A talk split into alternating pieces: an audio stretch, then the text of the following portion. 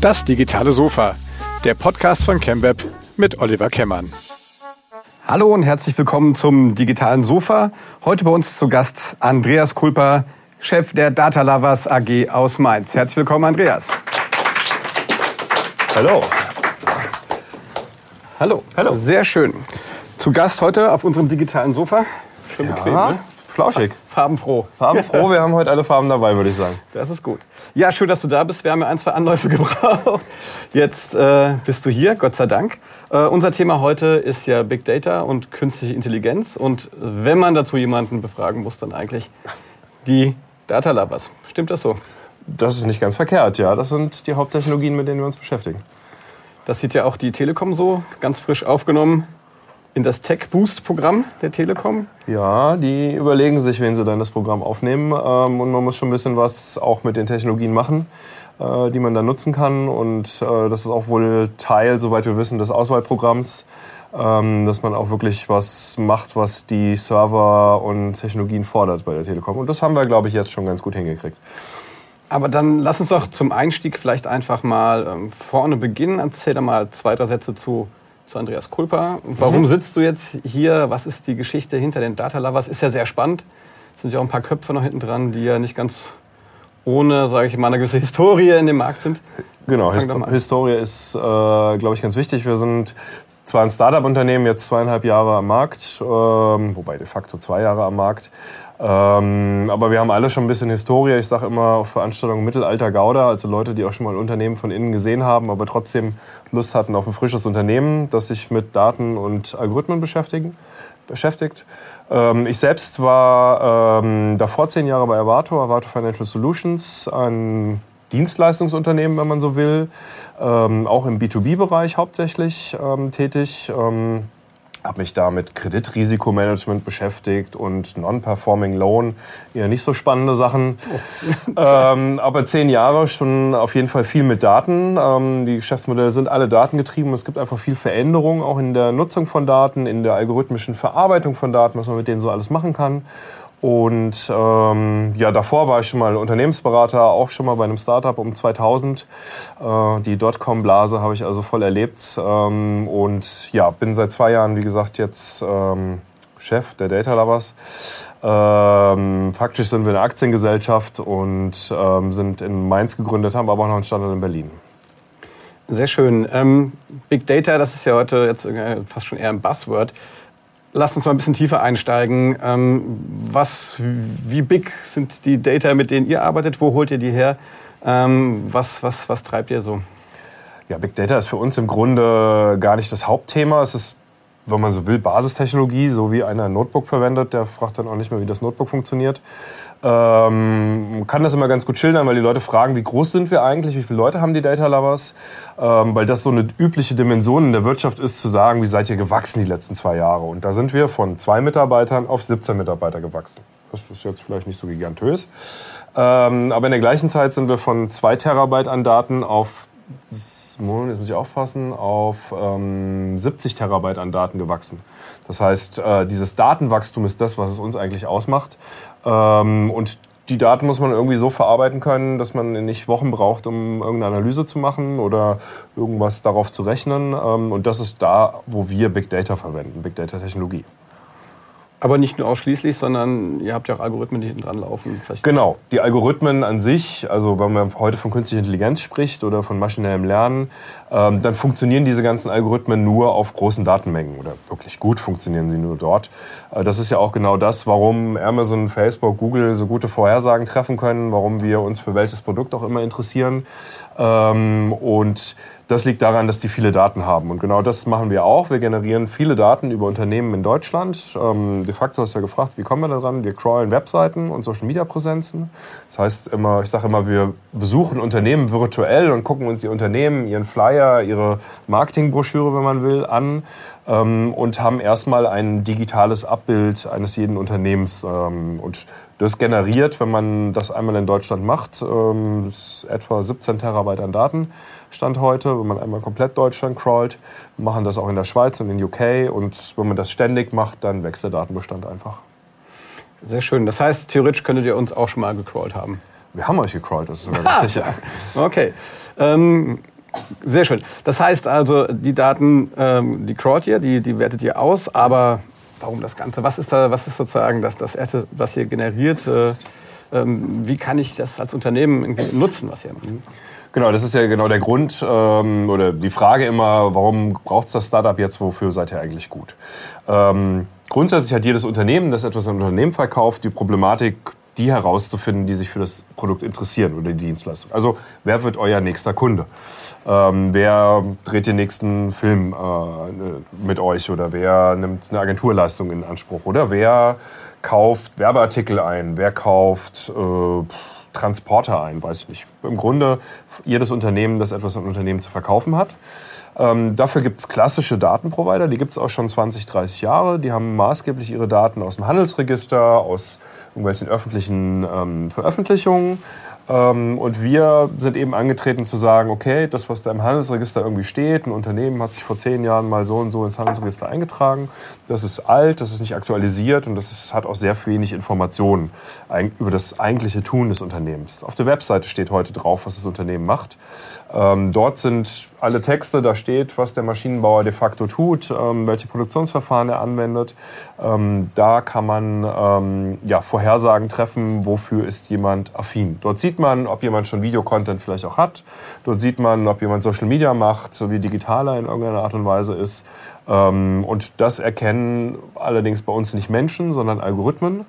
Da kommt dann der Teil des maschinellen Lernens ähm, auf den großen Datenmengen und darüber können wir eben die Vorhersage treffen. Das ist dann unser Hauptclaim, We Know Your Next 1000 Customers, ähm, vorherzusagen, was sind die nächsten Kunden? Wer könnte sich für das Produkt interessieren? Und ähm, jetzt habt ihr ja tatsächlich was, was eingeführt, den sogenannten Digitalindex, habe ich gespickt. Ähm, ja. Was ist denn Digitalindex? Wie, wie, was bezeichnet der?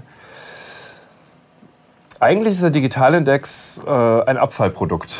Und das mögen die anderen Kollegen jetzt nicht so, dass ich das als Abfallprodukt äh, bezeichne, aber man sagen wir mal ein positiver Zufall. Und das hat man ja manchmal so im Start-up-Leben, äh, dass man Dinge macht, ausprobiert und feststellt, hoch, da kann man irgendwie Geschäft draus machen und das ist doch irgendwie spannend. Entstanden ist das aus einer Wette, äh, zu sagen, wir können die Digitalität eines Unternehmens messen. Und zwar nur, indem wir, nur in Anführungszeichen, uns die Webseite und die Social-Media-Präsenzen anschauen. Ähm, demgegenüber würde ein klassischer Marktforscher, und jetzt haben wir ja gerade in der Presse relativ viel über Marktforschung gelesen, ähm, Unternehmen anrufen, würde sagen, ring, ring, äh, wie digital seid ihr eigentlich? Habt ihr E-Mail? Dürft ihr im Internet surfen? Habt ihr ein digitales Bestell Bestellprozess? Ähm, und daraus die Digitalität erm äh, ermitteln. Das haben, hat tatsächlich auch das Institut der deutschen Wirtschaft, ähm, IW Consult, getan. Und wir haben parallel dazu gesagt, Mensch, wir besuchen doch ständig virtuell diese Unternehmen. Wir gucken uns deren Webseiten an und wir sehen ja sehr viel. Was für eine Technologie verwenden die? Wie viel Social Media machen die? Sind die mobile ready oder nicht? Ist das irgendwie responsive? Ähm, bis hin zu Rechtschreibung und Grammatik. Nimmt sich, macht sich einer Mühe, was das für Texte da sind? Äh, ist das ordentlich geschrieben? Ist das, hat das eine gewisse Komplexität? Bis hin zu hochwissenschaftliche Artikel, die da irgendwie veröffentlicht werden. Ähm, und das alles zusammen sind acht Elemente, ergeben einen Gesamtdigitalindex für ein Unternehmen und äh, ranken im Grunde Gesamtdeutschland, äh, de facto sind es jetzt 2,8 Millionen Unternehmen, äh, in ihrer Digitalität. Und ähm, sind mir die Daten als Unternehmen zugänglich? Kann ich die bei euch irgendwie einsehen oder ähm, kann ich die kaufen bei euch? Also grundsätzlich ist es so, dass wer bei uns auf die Webseite geht, www.datalovers.com, kann, da gibt es so einen Suchschlitz, äh, natürlich erstmal nach Begriffen suchen, aber auch nach sich selbst. Wenn man dann auf die Details geht, kriegt man so einen kleinen Preview der Digitalität. Natürlich nicht in einem Punktwert von 0 bis 100, wir haben das viel genauer ähm, sondern in der Einschätzung ist man Beginner, ist man Mittelfeld oder ist man irgendwie Profi. Ähm, und natürlich verwenden wir das wiederum für Analysen, für Vorhersagen, für viele weitere Aspekte. Ähm, und dann kann man die Sachen auch bei uns kaufen. Von irgendwas müssen wir ja auch leben und unsere Gehälter zahlen. Okay. Die, ähm, kommen wir mal zu eurem Hauptprodukt. Das war ein Abfallprodukt. Ähm, apropos kaufen. Mhm. ähm, Birch heißt euer mhm. Hauptprodukt. Business so and Search. Business ja. and Search. Ja, ja sehr schön. Ähm, was kann ich da für Business searchen?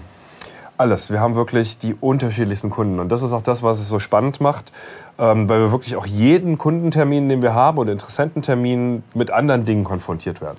Der eine sagt, ich suche Digitalagenturen, die aber noch kein, keine Online-Werbung schalten oder sich damit nicht auskennen. Der nächste sagt, ich suche Unternehmungen, die sich, ähm, ich suche Dentallabore, die besonders digital sind und affin sind für ein kompliziertes Gebissprodukt. Ähm, der nächste sucht Kleintransportunternehmer, die ähm, für DHL Pakete ausfahren. Ähm, wir haben im Grunde da keine Limitierung. Deswegen ist in unserem Logo auch dieses Unendlichkeitszeichen, diese liegende Acht, ähm, weil wir wirklich für, jeden, für jedes Unternehmen, das etwas an Unternehmen zu verkaufen hat, diese Vorhersagen treffen können. Und ähm, habt ihr mal überprüft, wie, wie genau sind die dann nachher? Also kriegt ihr Feedback von den Kunden? Die ja, klar sagen? kriegen wir Feedback von den Kunden. Ich sag mal so, das, das beste Feedback, und das ist jetzt, je mehr Projekte wir machen, desto häufiger haben wir das auch. Ähm, das funktioniert ja in der Art, jemand kommt zu uns und sagt, Mensch, ich habe 200 Kunden und äh, von denen hätte ich gerne mehr, weil ich will irgendwie wachsen und ich brauche mehr, mehr Kunden. Diese 200 schicken wir durch unsere Algorithmikwelt und sagen ihm, sagen wir mal, 1000 voraus. Im Regelfall hat er uns nicht alle seine Kunden gegeben, weil der sagt oh, kenne ich die Data Lovers, will ich denen jetzt alle meine Kunden geben, kann ich denen vertrauen? Das ist zwar irgendwie grün und blau auf der Website, das mag ich. Und der Andreas ist auch irgendwie wortgewandt und der kriegt das hin, aber ich gebe dem nicht alle Kunden. Der Algorithmus sagt dann aber Kunden voraus. Und dann kommt er zu uns zurück und sagt, die Hälfte davon kenne ich schon. Das ist relativ typisch. Und dann sagen wir, wieso kennen Sie die schon? Ja, das sind die anderen aus meinem CRM-System, die ich Ihnen nicht gegeben habe. Also im Grunde hat dann der Algorithmus nicht zukünftige Kunden vorhergesagt, sondern der hat de facto Kunden vorhergesagt, ohne es zu wissen. Ähm, Klar, die können wir filtern und das verstehen wir auch, dass das im ersten Schritt vielleicht nicht, äh, dass das was mit Vertrauen zu tun hat. Ähm, die darüber hinausgehenden Kunden laufen ja meistens dann in Kampagnen, ein Mailing, eine Telefonakquise, vielleicht auch einen, einen Tür-zu-Tür-Vertrieb und dann kriegen wir sehr gut zurückgemeldet, wie viel besser das läuft. Und das ist von teilweise Verdreifachung, Vervierfachung vom Vertriebserfolg bis hin zu vielleicht 20, 30 Prozent besser. Aber je nachdem, in welcher Branche ich unterwegs bin, können auch 20, 30 Prozent Verbesserungen in der Akquise schon relativ viel bedeuten. Okay, das heißt also, ich, ähm, ich prognostiziere meine nächsten Kunden. Ähm, das heißt, damit kann ich meine, meine Vertriebsleute äh, quasi aufmunitionieren. Mhm. Ähm, wo kann ich denn sowas noch einsetzen? Wir haben, das, äh, wir haben Leute, die das äh, im, in der Bewerbung verwenden, vielleicht von Seminaren, Veranstaltungen, ähm, weil man sagt, okay, ich habe jetzt eine Veranstaltungsreihe, die läuft jetzt schon das dritte und vierte Mal. Ich möchte, ähm, ich möchte zusätzliches Potenzial gewinnen für die Veranstaltung. Äh, bis hin, dass Leute Wettbewerbsbeobachtungen machen und sagen, Mensch, ähm, wer beschäftigt sich denn noch mit einer gewissen Galvanisierungsmethode äh, außer mir? Das heißt, die gucken gar nicht nach Kunden, die gucken dann eher nach Wettbewerb zum Beispiel. Nach Wettbewerb oder Markt. Teilweise auch, um sich zu informieren. Ähm, gibt es einen Markt? Gibt es jemanden, der sich damit beschäftigt? Wie viele Unternehmen, äh, kleiner Fun-Fact, kann man gerne auf der Homepage machen, Dönermesser mal eingeben. Wie viele Unternehmen beschäftigen sich mit Dönermessern? Das ist jetzt nicht unbedingt so das Ding, was man irgendwie im Supermarkt kauft, aber es gibt Hersteller von Dönermessern. Und wenn ich jetzt in den Markt eintreten wollte äh, für Dönermesser, dann kann ich mit Birch rausfinden, wie viele das schon tun. Schön Benchmark. Das sind nicht so viele, ich glaube 23 sind es aktuell. okay. Ähm aber das bringt mich zum schönen Spruch, den habe ich auf den lese ich ab, weil ich habe ihn auf eurer Webseite gelesen. Das Potenzial digitaler Medien wird weder bei der Lead-Generierung noch bei der Konvertierung systematisch angewandt. Mhm. Was meint ihr denn damit? Dass die meisten googeln. Also die meisten ja. Vertriebler, und das haben wir auch relativ häufig, die sagen, ja, ja, Webinformationen verwenden wir auch. Wenn ich dann einen Kunden suche, dann setze ich mich vor mein Google und dann gebe ich da ein Galvanisierung, Norm XY und dann kriege ich 30.000 Treffer oder das ist ja noch wenig, oder drei Millionen Treffer. Ähm, das ist aber nicht systematisch. Das ist irgendwie so, ich will jetzt mir meinen Tag füllen und die nächsten fünf Leads irgendwie finden. Systematisch bedeutet für uns wirklich, ich habe eine Liste von 1000 und mit denen kann ich mich jetzt beschäftigen, ohne dass ich noch groß suchen muss. Ich habe äh, Zusatzinformationen, sei es jetzt der Digitalität, Größe des Unternehmens, äh, Themen, womit sich ein Unternehmen beschäftigt. Ähm, und das ermöglichen wir einfach mit Birch. Ähm, hast du eine Idee, woran das liegt? Also ich meine, das ist eigentlich naheliegend, dass es einen Anbieter wie euch gibt oder seid ihr noch so unbekannt und wenn euch alle mal kennen, dann macht das jeder? Oder sind da die deutschen Unternehmen auch speziell vielleicht? Es ist noch relativ unbekannt, diese Möglichkeit. Äh, auch uns muss man ja erstmal ergoogeln. Man muss ja erstmal die Idee haben, dass es ein Unternehmen gibt, das das ermöglicht. Ähm, das funktioniert mittlerweile ganz gut. Wir haben ausreichend zu tun, aber es gibt immer noch ausreichend Unternehmen, die auch auf klassische Datenlieferanten setzen, die diese Möglichkeiten nicht kennen, die dann mit offenem Mund irgendwie da sitzen und sagen, Mensch, hätte ich das mal gewusst, dann wäre mein letztes Jahr irgendwie anders gelaufen. Ähm, das hat schon was damit zu tun, ähm, dass diese Datennutzung an sich äh, gar nicht so verbreitet ist. Wie ist das eben gesagt, ihr wollt auch Geld verdienen? Wie ist denn so generell das, das, das, das Revenue-Modell bei euch? Also wie hoch ist die Hürde, um bei euch da einzusteigen? Muss ich da erstmal einen dicken Batzen hinschmeißen oder kann ich mal so ein bisschen reingucken? Jetzt lachst du schon. nee, das ist auch tatsächlich was, ähm, das, das haben wir dann auch gesehen. Wir, als wir in den Markt gegangen sind, haben wir natürlich viel Besuch auch gehabt von, äh, sagen wir mal, Marktbegleitern. Wir versuchen das wirklich relativ äh, einfach zu halten. Ähm, natürlich gibt es eine Mindesthürde, wo sich dann auch eine Abrechnung für uns nicht lohnt. Ähm, die liegt heute bei 250 Euro etwa. Und so ein Kontaktunternehmen, äh, das man bekommt, mit Preislisten immer ein bisschen schwierig, aber man kann mit irgendwas zwischen einem Euro und einem Euro 50 rechnen. Kommt ein bisschen auf die Komplexität drauf an. Das ist so die, ähm, die Menge und da weiß man schon, wenn 250 die Mindestabrechnungsmenge ist, also irgendwie 250, 300 Unternehmen als Ziel, sollte man schon irgendwie haben. Wenn jemand zu uns kommt und sagt, ich habe so eine ganz kleine Nische und da gibt es wahrscheinlich nur 30 Unternehmen, dann wird halt im Verhältnis dazu eine Adresse teurer. Das ist halt das einzige Problem und das rechnet sich dann meistens nicht.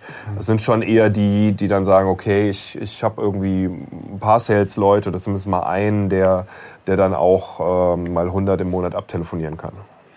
Ähm, sag ich mal, richtet sich euer Service dann auch durchaus nur an die Endkunden oder also eure Endkunden, also die Unternehmen, die daraus was verkaufen? Oder ist das auch zum Beispiel klassisch für uns, für Agenturen? Was ist das, was, was wir auch unseren Kunden quasi White Label mitgeben können?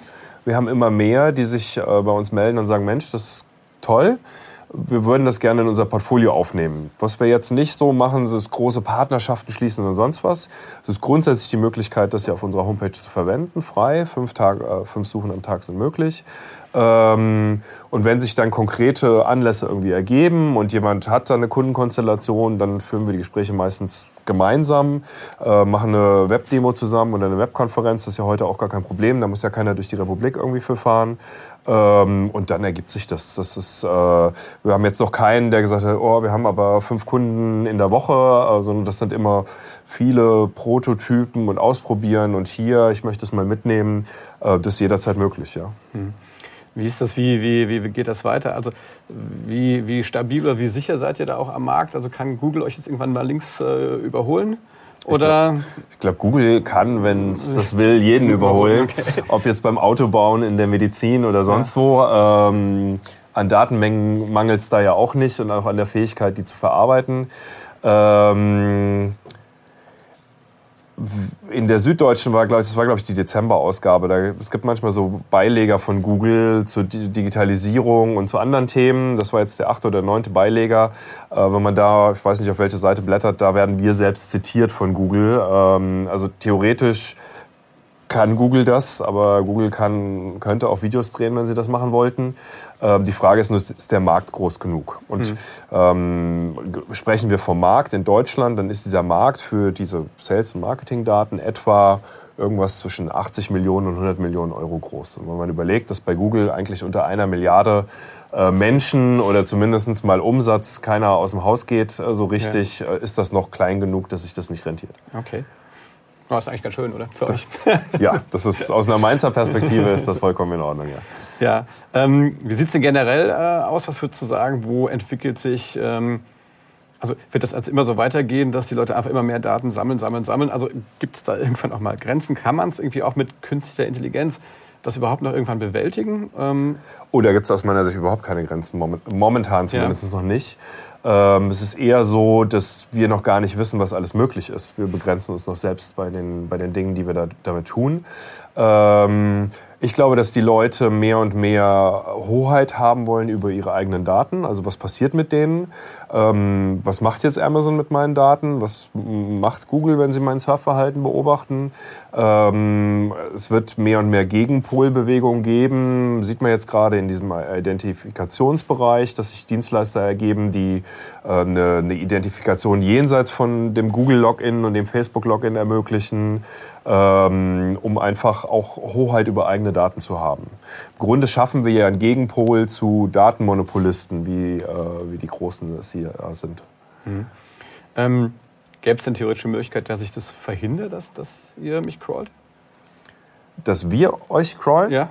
Äh, ja, wir berücksichtigen natürlich alle Technologien, die dafür vorgesehen sind. Wenn, das, wenn da äh, die entsprechenden No-Robots und AGBs und sonst was äh, gesetzt sind, dann crawlen wir natürlich diese Seiten nicht. Ja. Wir sind auch sehr, wir sind auch sehr sanft zu den Seiten, das muss man auch noch dazu sagen. Ähm, das ist manchmal bei uns auch so ein kleines Streitthema, könnten wir nicht ein bisschen schneller crawlen. Äh, de facto könnten wir das, aber wir versuchen natürlich keine Webseite auch irgendwie runterzuziehen, dadurch, dass wir da die Webseite besuchen. Das heißt also, wenn eure Bots da drauf gehen, dann verlangsamt das genau. Webseite also wenn wir es so tun könnten, wie es technisch geht, ja. dann wird da für fünf Minuten auf der Webseite nichts gehen. Aber das machen wir so, dass sich das wirklich über drei, vier, fünf Tage streckt. Ähm, und dann ist das wie wenn einer auf der Webseite klickt. Danke, das macht er. Ja, das sind nett. Gut für euch, ja. Ja, ja sind die netten. Ja. Friendly, wir generieren Friendly Data, das haben wir äh, vorgenommen. Ja, ähm, wenn du jetzt mal so einen Blick auf Deutschland wirfst, wo, wo, glaubst du, stehen wir da? Man sagt ja so, die Deutschen hinken bei der Digitalisierung so hinterher. Äh, wie ist das jetzt im Bereich äh, Künstliche Intelligenz, Machine Learning, Big, Big, Data? Kann man das überhaupt so zusammenfassen oder muss man das differenzieren? Wo stehen wir da? Ist das alles? Äh, also ich würde Big Data und Künstliche Intelligenz nicht in einen Topf werfen. Ja. Big Data diskutieren wir ja schon fünf, sechs, sieben Jahre im weitesten Sinne, wobei sich die Technologien dahinter ja auch stark verändert haben. Ähm, da ist ja viel, viel Weiterentwicklung gewesen und auch selbst, ich sehe es ja bei uns, als wir vor zwei Jahren gestartet sind, gestartet bis jetzt, haben wir im Grunde dreimal unsere gesamte Technologie rausgeworfen und neu entwickelt. Wir haben jetzt gerade wieder unsere Basistechnologie zum Crawlen neu gemacht, ähm, weil sich einfach die technologische Entwicklung dahinter, wie speichere ich Daten, wie, ähm, wie kann ich die verteilt ähm, noch höher parallelisieren, ähm, da, da ist noch unglaublich viel Entwicklung drin da das schon viel diskutiert wurde, glaube ich, dass das technologisch sich einigermaßen verbreitet hat. Aber das Hauptproblem bei allen diesen Technologien ist, die installieren sich und entwickeln sich ja nicht selbst. Wir brauchen mhm. Developer, ITler, Algorithmiker, Mathematiker, was auch immer, die diese Sachen auch bedienen können. Mhm. Und das ist eigentlich das Bottleneck in, an der Stelle. Die finden wir nicht in Deutschland und die finden wir auch nicht, also fast nicht in Europa. Äh, es gibt sehr wenige Big Data Leute und es gibt noch viel weniger Leute, die sich mit künstlicher Intelligenz beschäftigen und die sich da auch auskennen. Ähm, selbst Absolventen, ich habe gerne in Interviews, frage ich dann, ja, künstliche Intelligenz, ja, habe ich gehabt. Ja, wie lange? Ein Semester. Was war dann, ist immer meine Frage, was war der größte Datensatz, mit dem Sie sich jemals beschäftigt haben? Weil künstliche Intelligenz, habe ich ja vorhin gesagt, je mehr Daten ich habe, desto besser funktioniert künstliche Intelligenz. Wenn ich also sehr wenige Daten habe, dann habe ich sehr theoretisch mich mit künstlicher Intelligenz beschäftigt, weil das funktioniert nicht so richtig. Und dann kommen so Antworten wie 600 Megabyte, 1 Gigabyte, 10 Gigabyte. Und dann sage ich, zur Begrüßung gibt es bei mir 10 Terabyte. Und jetzt, wie geht es dann weiter? Und dann sagt derjenige, kann ich auf meinem Notebook gar nicht verarbeiten. Dann sage ich, ja, dafür haben wir auch Server, um das zu machen. Ähm, und dann fängt es schon an. Die haben sich im Grunde damit beschäftigt und schreiben sich das auch in den Lebenslauf, was ja auch vollkommen in Ordnung ist. Aber der Grad, wie sehr man sich damit beschäftigt hat, ist dann doch noch relativ überschaubar. Das Deutsche Forschungszentrum für Künstliche Intelligenz macht da relativ viel. Da gibt es auch eine Forschungsgemeinschaft, aber da plumpsen halt jedes Jahr viel zu wenig Leute raus. Mhm. Woran liegt das? Haben die da alle keinen Bock drauf? Sind wir hier zu schlecht in der Ausbildung? Was müsste man ändern? Ja, das ist natürlich noch nicht so das, das super sexy Thema, ja, sich mit künstlicher Intelligenz zu beschäftigen. Ähm, das hat schon den Anschein von Algorithmik, Mathematik, äh, Mathematik, äh, Informatik. Das ist nicht so das Halbthema schlechthin. Ähm, Angebote sind es am Ende. Man muss den Leuten Angebote machen und man muss ihnen auch zeigen, dass man was Sinnvolles damit machen kann. Also ich hatte einen Werkstudenten, der hat äh, in seiner Bachelorarbeit äh, Hirnströme gemessen und konnte dann vorhersagen, ob der Mensch ein Bild sieht oder nicht. Mit künstlich, mittels künstlicher Intelligenz. Man braucht halt Anwendungen, man braucht Datensätze. Er hatte dann einen relativ großen Datensatz, um das auch machen zu können. Aber wenn es die nicht gibt, dann äh, passiert auch nicht viel. Mhm. Okay, und das heißt, wo geht ihr dann hin? Also wo findet ihr dann die Leute?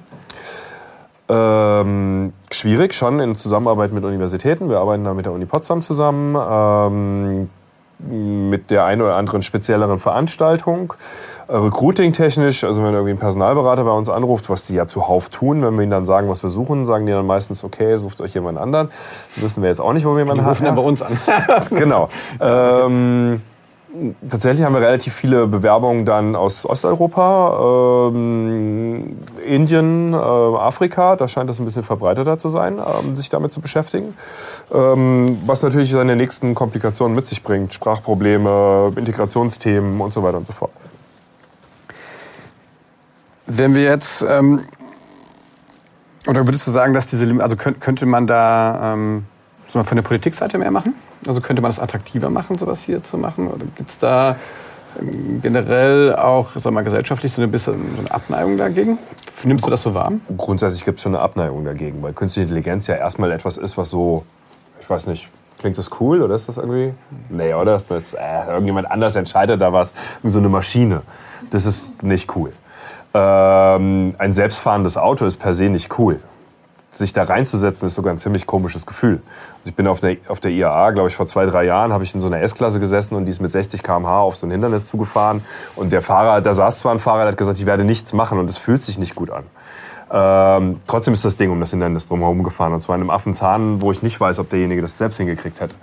Ähm, aber es ermöglicht natürlich Dinge, die ähm, dann schon auch Komfort mit sich bringen. Man braucht halt einen Anwendungsfall. Und wenn ich halt, keine Ahnung, wir haben ja jetzt gerade Fastnacht gehabt, wenn ich abends nach Hause gebracht werden möchte und das macht halt das Self-Driving-Taxi, dann macht das, das, ist mir das recht.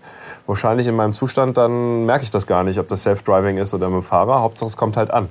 Hauptsache es kommt überhaupt. Hauptsache es kommt überhaupt. Ja, ja. Das, äh, das ist genau.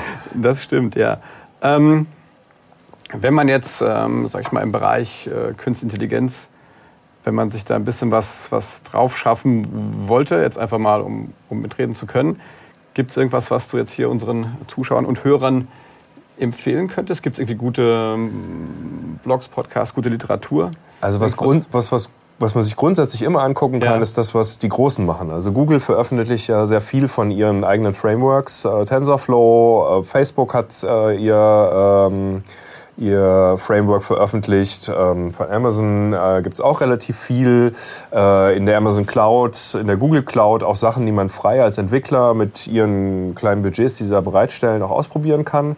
Wo man auch relativ einfach, wo jeder im Grunde, äh, ich glaube bei Google geht das, wenn man da mal nach Image Recognition guckt, ähm, also die, die Erkennung von Bildern, da kann ich einfach mein letztes Handybild hochladen und das erkennt on the fly, was da drauf ist, wie die Leute aussehen, wie viele Leute, welche Emo Emotionen. Ähm, und dann kann man von dem Startpunkt sich aus anschauen, was macht der Algorithmus da, wie funktioniert das, um auch immer tiefer reinzukommen. Das ist mittlerweile schon relativ einfach ähm, und auch viel darüber zu finden. So ist es nicht. Mhm.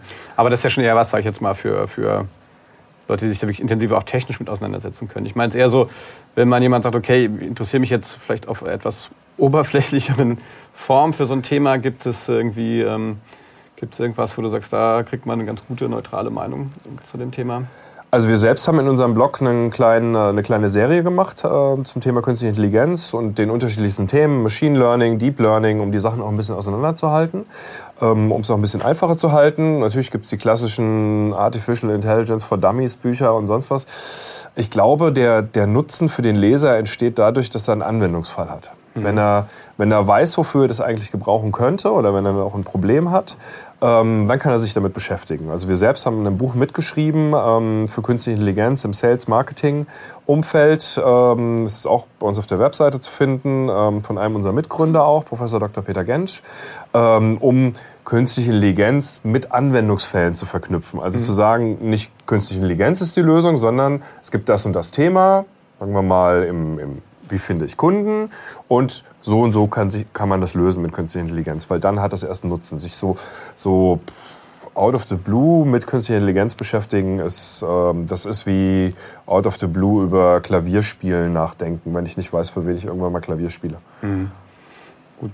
Aber das wird immer, es hat eine, eine hohe sag ich mal, eine hohe, ähm, sagen wir mal, breiten Popularität. Das Thema ist in aller Munde, keiner kennt es richtig aus. Und äh, ist ja auch dann schwierig, dann, dass die Leute sich sozusagen mal ähm, neutral und, äh, ähm, damit auseinandersetzen? Ich, ich kenne heute kein, kein, äh, kein Medium, wo das neutral irgendwie beschrieben ist. Also mhm. gerne natürlich auch Zuschriften. Äh, ja. Aber ich wüsste jetzt nicht, dass das irgendwo so beschrieben ist. Ja. Wir haben gerade heute bei uns im Innovation äh, Slack Channel bei uns einen Kollegen, der gesagt hat, ich warte seit Jahren darauf, dass mal eine vernünftige äh, künstliche Intelligenzanwendung kommt, äh, die jetzt nicht gerade bis das so eine Art Katze, Roboter, der jetzt irgendwie eine Tür aufmachen kann. Eine, eine Kryptokatze oder ja. was. ähm, oder eine Katze, die irgendwas ja. aufmacht. Ja, das, das ist auch, glaube ich, ähm, nicht so einfach zu beschreiben, ähm, was da passiert. Ähm, man muss es auch ein bisschen entmystifizieren. Ähm, das, was heute künstliche Intelligenz genannt wird und was der, sag ich mal, der Mensch auf der Straße darunter versteht, sind komplett unterschiedlich. Das, was der Mensch darunter versteht, was künstliche Intelligenz ist, da sind wir noch weit, bei weitem nicht. Das wäre eine Intelligenz, ein Algorithmus, der viele Facetten des Lebens abbilden kann und der selbstständig denken kann, der zwischen ähm, Domänen hin und her springen kann, der gleichzeitig ein Interview geben kann, ähm, was programmieren kann, der Auto fahren kann, aber alles ein Algorithmus. Die Algorithmen, die wir heute haben, die schon künstliche Intelligenz sind, die haben immer ihr Domänenwissen. Die können super gut Go spielen. Also vielleicht der eine oder andere beobachtet oder mitgekriegt. Google hat in diesem komplexen Brettspiel gewonnen, jetzt das geschafft letztes Jahr. Aber dieser Algorithmus kann nicht Auto fahren, der kann nur Go spielen. Das, was sie schon hingekriegt haben, ist, dass der Algorithmus oder eine Fortführung des Algorithmus jetzt nicht mehr historische Partien des, des Menschen kennen muss, ähm, sondern er selbstständig mit den Regeln erlernen kann, wie ich im Go gewinne. Ähm, aber es ist immer noch ein Algorithmus, der nur Go spielen kann. Kann nichts anderes. Das ist nicht eine Superintelligenz, die auch noch andere Dinge können, äh, die noch andere Sachen machen kann. Das, heißt, das kommt aber noch. Das kommt. Wann? Ja, das ist, das ist die Menschheitsfrage, äh, würde ich sagen. Und da, da, da kommt dann der Teil, wo es vielleicht auch ein bisschen spooky wird. Ähm, Gibt es auch unterschiedliche Veröffentlichungen zu. Irgendwas zwischen 2045 und 2063 war, glaube ich, die letzte Vorhersehung. Vorhersehung in dem Zusammenhang. Ähm, das werden wir sehen, wann, äh, wann Algorithmen, ähm, in der Wissenschaft wird dann von Singularität gesprochen, also ein Algorithmus ist so schlau wie ein Mensch und ab dem Tag wird der Algorithmus jeden Tag doppelt so schlau. Das heißt, irgendwann hat er halt die Menschheit dann eingeholt, äh, auch überholt, ähm, weil er ja Tag und Nacht rechnen kann, Tag und Nacht äh, ohne zu schlafen und essen zu müssen, äh, sich weiterentwickeln kann. Also irgendwas zwischen 2045 und 2063 oder später. Ich rechne kurz, ähm, okay. Also das, wir leben äh, das genau, vielleicht kriegen wir deine Senioren, spielt dann den gegen uns. Go. Ähm, ja, schon mal vielen Dank bis hierhin. Gibt es Fragen aus dem Publikum irgendwie? Interessiert euch noch was? Das muss jemand noch mal Cam ja, hier mal ausprobieren. Die Publikumskammer. Ja, ja, Go jetzt zum Beispiel ähm, ist es ja so, dass, dann, dass da schon Züge waren, die jetzt nicht, also klar, du gibst die Regeln vor und da passiert was, aber warum das jetzt diesen Zug gemacht hat, da waren ja zum Beispiel äh, Sachen dabei, die jetzt eigentlich unlogisch wären und trotzdem gewinnt das am Ende. Wie, ist das nicht schon so eine Entwicklung, die so ein bisschen spooky ist, wenn du nicht genau weißt jetzt, warum hat die Maschine das gemacht? Das ist das haben wir auch häufig bei uns. Also wenn wir Kunden vorhersagen, dann wollen die Leute meistens wissen, warum sind das jetzt die nächsten Kunden das kriegst du aus den Maschinen leider nicht so gut raus. Ähm, weil diese Algorithmen sehr tief rechnen und sehr tiefe Entscheidungsprozesse haben. Und wenn du irgendwann mal an den Entscheidungspunkt kommst, das hier ist das richtige Glas, das du trinken solltest, der Weg zurück ist ein individueller Weg über so viele Stufen, dass du das gar nicht mehr zurückgerechnet bekommst. Ähm, aber es ist ein, kann ein sehr kreativer Weg sein, dahin zu kommen. Und das hat ja genau dieses Go-Spielen gezeigt, dass die menschlichen Spieler dann gesagt haben, Mensch, so ein Zug, wir spielen ja über Generationen Go und ich habe das von meinem Großopa, äh, Uropa gelernt. So ein Zug hat er mir nicht beigebracht. So spielt ein Mensch nicht. Oder vielleicht auch sowas wie, wir haben unseren Ehrenkodex, so einen gemeinen Spielzug würden wir nie machen. Das ist der Maschine vollkommen egal. Die will nur gewinnen. Das ist ihr einziges Ziel an der Stelle. Deswegen hat sie kreative Züge generiert und auch ausprobiert, äh, die ein Mensch so von Generation zu Generation nicht weitergegeben hat. Ähm, und das ist dann schon eine Kreativleistung. Das ist schon spannend, ja. Sehr schön. Ja, dann Vielen Dank an dieser Stelle, Andreas Kulper von den Data Lovers. Ich bin äh, sehr begeistert. Wir mussten nicht einmal unseren Nerd Alert äh, buzzern hier. Ja, das heißt, du hast das alles so gut erklärt, ah, dass wir. Doch, da kann man. ja, den kann man hier nochmal. Hol es wieder aus. Ähm, ja, vielleicht bei einem unserer nächsten Themen. Äh, das ausgerechnet bei künstlicher Intelligenz. Ja, das oder? Das, nicht gedacht. ich habe gedacht, das leuchtet die ganze Zeit. Ja, das ist aber kannst du als Kompliment auffassen. Dankeschön. Nein, vielen Dank. Das ist wirklich sehr spannend und ähm, ich glaube, wir haben alle mitgenommen, dass wir hier echt an einem, echt an einem Anfang erst an der Entwicklung sind. Ich finde es super, dass, dass, äh, dass ihr so erfolgreich da seid, dass ihr auch von den entsprechenden äh, Leuten da auch gewertschätzt und gefördert werdet. Ich bin sehr gespannt, äh, wie das in Zukunft weitergeht. Mit diversen da passiert sicherlich noch ja. einiges. Wir haben, äh, wir haben ja im, im, Mai letzten Jahres hat sich ja die Kreditreformgruppe auch bei uns beteiligt. Da werden sicherlich auch noch Entwicklungen passieren. Ähm, haben einige Gespräche ähm, von der Telekom bis hin zu anderen, ähm, auch technologisch Sachen weiterzuentwickeln. Wir sind natürlich auch interessiert daran, dass ähm, sich politische Rahmenbedingungen irgendwie bilden. Sind Mitglied im Bitkom, ähm, die ja jetzt erst ein Positionspapier zur äh, künstlichen Intelligenz auch veröffentlicht haben, damit das auch, du hast ja vorhin gesagt, auch in die politische Meinungsbildung irgendwie eingeht, ähm, weil auch da muss man sich ja mit beschäftigen, was geht da alles, wie geht das, wie ähm, gehen wir Menschen damit um. Ähm, ja, da ist viel Aktivität und wir freuen uns, dass das eben nicht nur in Berlin stattfindet oder irgendwie im Silicon Valley, sondern dass das auch in Mainz stattfinden kann. Sehr schön. Dann vielen Dank hier. Vielen Dank an die Freunde aus der Technik, an euch als Publikum. Und ähm, ja, schaltet demnächst wieder ein, wenn wir uns auf dem digitalen Sofa wiederfinden. Dankeschön, ist bequem, kann ich nur jedem sagen. Ja, genau.